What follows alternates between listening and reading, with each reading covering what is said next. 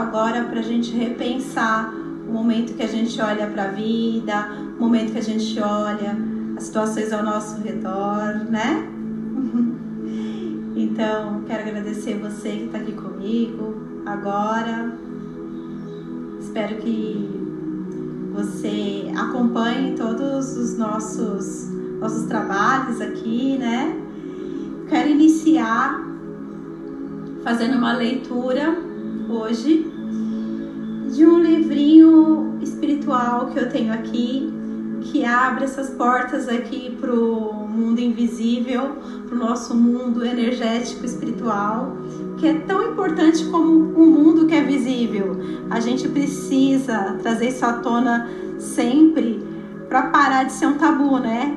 Espiritualidade não é uma coisa que é uma crença, místico, não. Espiritualidade sou eu, espiritualidade é você. É apenas o entendimento de que, que temos uma parte física e uma parte energética, uma parte que é invisível e que essa parte é tão importante como a parte que a gente enxerga também. Então, diariamente, esse lembrete, essas palavras maravilhosas nos permite reconectar com essas coisas que são tão importantes para nós, né? Então, eu vou pedir que nesses instantes você possa fechar os olhos e receba isso, prestando bastante atenção. Então, vamos lá. Quando eu lhes digo amém, amar, perdão, quando eu lhes digo amém-se uns aos outros, eu não quero dizer que vocês devem se tolerar ou tentar se amar. Amem-se. Quando lhes digo amem-se uns aos outros, eu não quero dizer que vocês têm que devem se tolerar ou tentar se amar, pois vocês vão descobrir que quando abrem seus corações e o preenchem de pensamentos lindos e amorosos, você sentirá um amor por todos aqueles que você entra em contato, não importam quem sejam. É o fluir livre do meu amor universal, que não conhece discriminações e que não escolhe a quem vai amar. Meu amor é o mesmo para cada um e para todos. O quanto você está disposto a aceitar é por sua conta. Não tenha medo de expressar esse amor. Ele está além da personalidade, vendo mais alto. Aprenda a, a abrir seu coração e ter seu coração sempre a amar e nunca se acanhe em demonstrar o seu amor para com os outros. O amor é o maior fator unificador do universo. Por isso, ame, ame e ame. O amor é o maior fator unificador do universo. Maravilhoso o entendimento que essa mensagem traz, né? De que tudo depende do quanto a gente vai aceitar esse amor. É exatamente igual à luz. A luz não se conquista, a gente aceita. E o amor também é assim. Se a gente está do lado de fora buscando, buscando, buscando no outro, projetando, enfim, o amor do lado de fora, a gente precisa repensar isso e entender que o amor está dentro assim como a felicidade está dentro.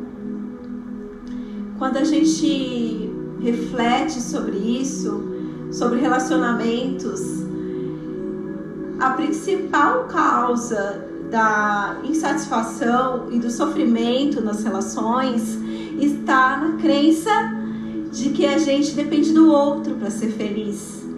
E é muito impressionante o quanto a gente crescemos com essa crença de que o outro que faz a gente feliz ou triste, que o outro que faz a gente alegre ou insatisfeito, sendo que satisfação e contentamento, amor, felicidade, ela tá do lado de dentro.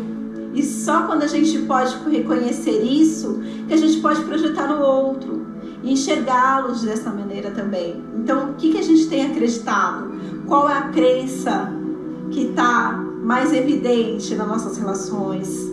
É a crença de que a gente depende do outro para ser feliz? É a crença de que é culpa do outro a nossa infelicidade? Tudo isso começa a ser questionado quando a gente começa a repensar em que a gente tem acreditado.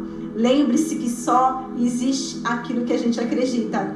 E reconhecer essas crenças é algo extremamente importante nesse processo de auto se conhecer, de se entender.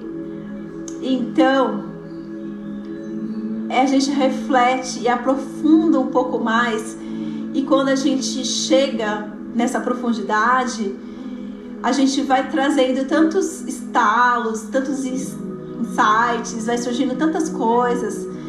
E quando a gente para, e eu gostaria muito falar isso com todas as todos vocês que estão conectados aqui comigo agora.